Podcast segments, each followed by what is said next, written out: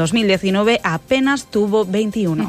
Y para hablar de esta problemática, ampliar un poco más este asunto, está ahora mismo al otro lado del teléfono el secretario general de la Unión, Carles Peris. ¿Qué tal? Buenas tardes, Carles. Buenas tardes.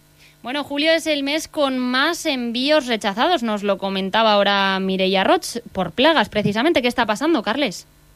Bueno, pues la verdad es que es así y lo que está pasando es que países terceros, como por ejemplo Argentina o Sudáfrica, no son capaces de garantizar el hacer envíos libres de, plagas al, al, continente europeo. Por lo tanto, una vez más, eh, pues la Unión hemos denunciado ese número elevado de interceptaciones.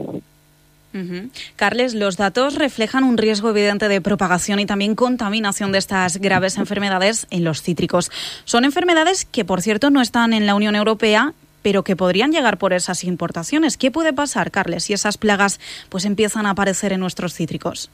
Bueno, la verdad es que estamos muy preocupados porque al final parte de las detecciones que están habiendo, por ejemplo, son de agentes patógenos como la mancha negra, que es una enfermedad y de cuarentena que una vez se introdujera en la citricultura valenciana o en la citricultura europea sería endémica. ¿Esto qué quiere decir? Que permanecería de por vida en nuestra citricultura y nos ocasionaría un aumento de costes para los productores porque hay que eh, tratar más veces los, los campos, por lo tanto había un aumento de coste muy importante para nosotros, pero también para la administración, ¿no? que al final hace pues ese trabajo de de prospección, de investigación y futuro control de las plagas que se introducen. Por lo tanto, es esa doble vía la que tenemos que seguir eh, trabajando para que de una vez por todas las administraciones pues al final apliquen protocolos mucho más rigurosos que los que tenemos en estos momentos, porque al final con tantas detecciones en puertos europeos en un contingente u otro se va a escapar la, la plaga, nos la van a introducir y vamos a tener serios problemas como ya estamos viendo como en otras plagas, por ejemplo, el cotone de Sudáfrica. O sea, que puede llegar y puede llegar para quedarse, ojo, ¿eh? Sí, sí, efectivamente, puede llegar para, para quedarse y encima son plagas que realmente luego te complican mucho también la exportación, porque son plagas que son muy difíciles de controlar y por lo tanto también nos dificultarían a nosotros poder exportar a otros países. Por lo tanto es algo muy serio y por eso insistimos tanto en que la Comisión pues aplique eh, protocolos mucho más estrictos que los que tenemos ahora. Medidas más estrictas y más concretas. ¿Cómo podemos solucionar el problema? ¿Cuáles serían esas medidas que le pedís a la Administración?